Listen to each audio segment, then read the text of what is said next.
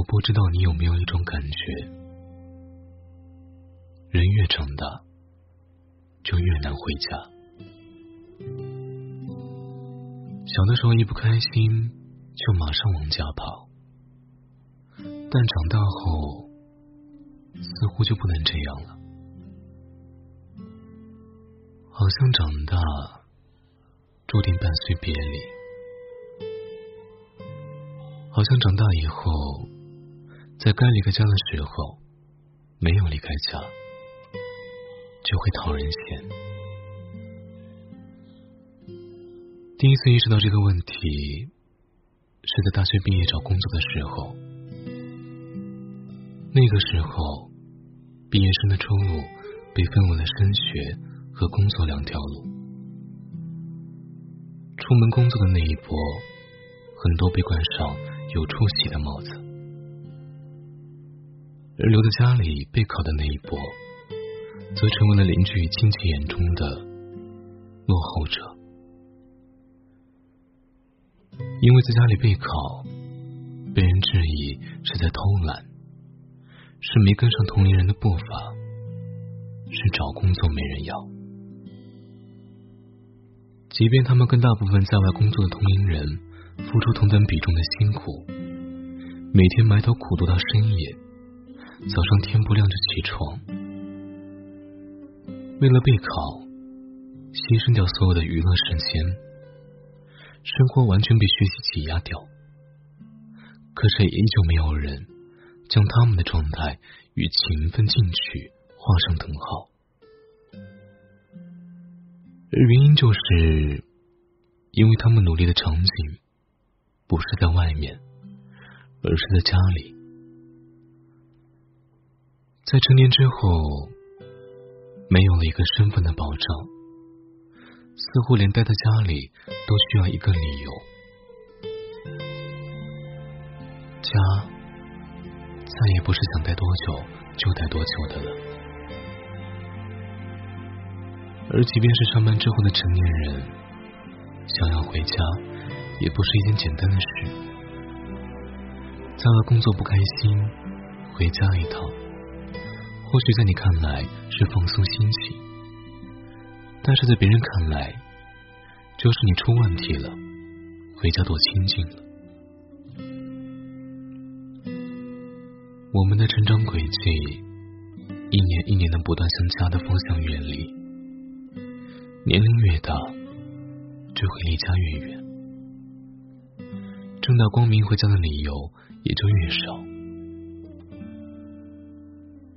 就像嫁了人的女生，受委屈回家时，时间太久了，也总会被说闲话。外人会猜测你是婚姻出问题了，或者是手头紧，回家要钱了，却唯独不会想到，你只是想家了，只是想回家看看。成年以后。好像家就理所应当成为不能常待的地方，成为成年人默认的退路。所以，只要听到谁回家了，就会默认为他是失败了、退缩了，在外面没有过好，放弃了。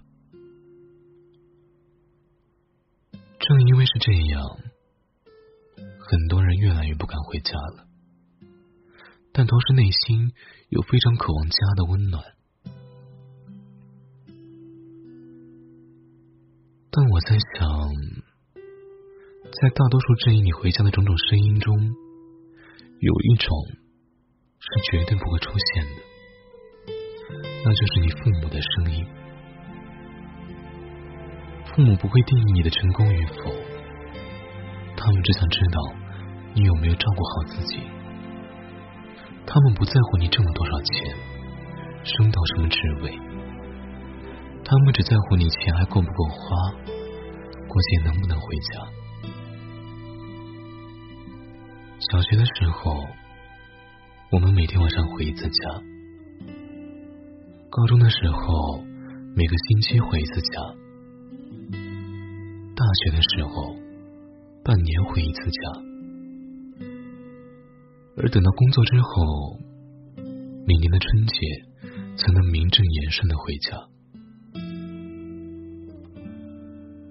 二零二一跨年的时候，有很多网友拍下自己回家过年，父母的反应。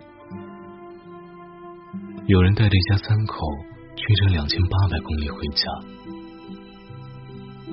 有人没提前打招呼，想要给父母一个惊喜，也有人迫不及待直接跑到家人工作的地方，见到孩子回家，有的父母笑，有的父母哭，有的父母惊讶，也有的父母兴奋的大叫孩子的名字。但是等到反应过来之后，都会开心至极，给孩子一个大大的拥抱。我曾经在网上看到一张图片，成群结队回家过年的人，在大厅里买票。有些害怕买不到票的人，甚至在前一天晚上就等在大厅里了，肩上挎着给父母买的棉衣。手上拿着给孩子买的零食，还有些人因为没买到坐票，就站着一路回家。无论天气再寒冷，他们的心也是暖的，因为他们知道，路的尽头是家，是温暖，是团圆。前两年有一个很火的词叫“摩托车大队”，说的是一大帮同乡的人过年的时候成群结队的骑摩托车回家，顶风冒雨，道路湿滑时还会一不小心摔倒，遇到凝冻封路的时候只能推着车走路，因为路途遥远。甚至有人四天四夜才能到家，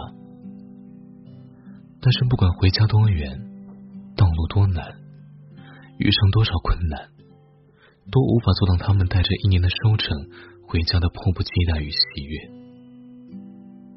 就像那句话说：“人生中最不能错过两件事，莫过于回家的末班车和深爱着的你的人。”无论是大节还是小节，无论有钱没钱，无论车票有多难买，我们都要记得回趟家，都要记得笑着回趟家。下次过节就回家吧，晚安，Good night。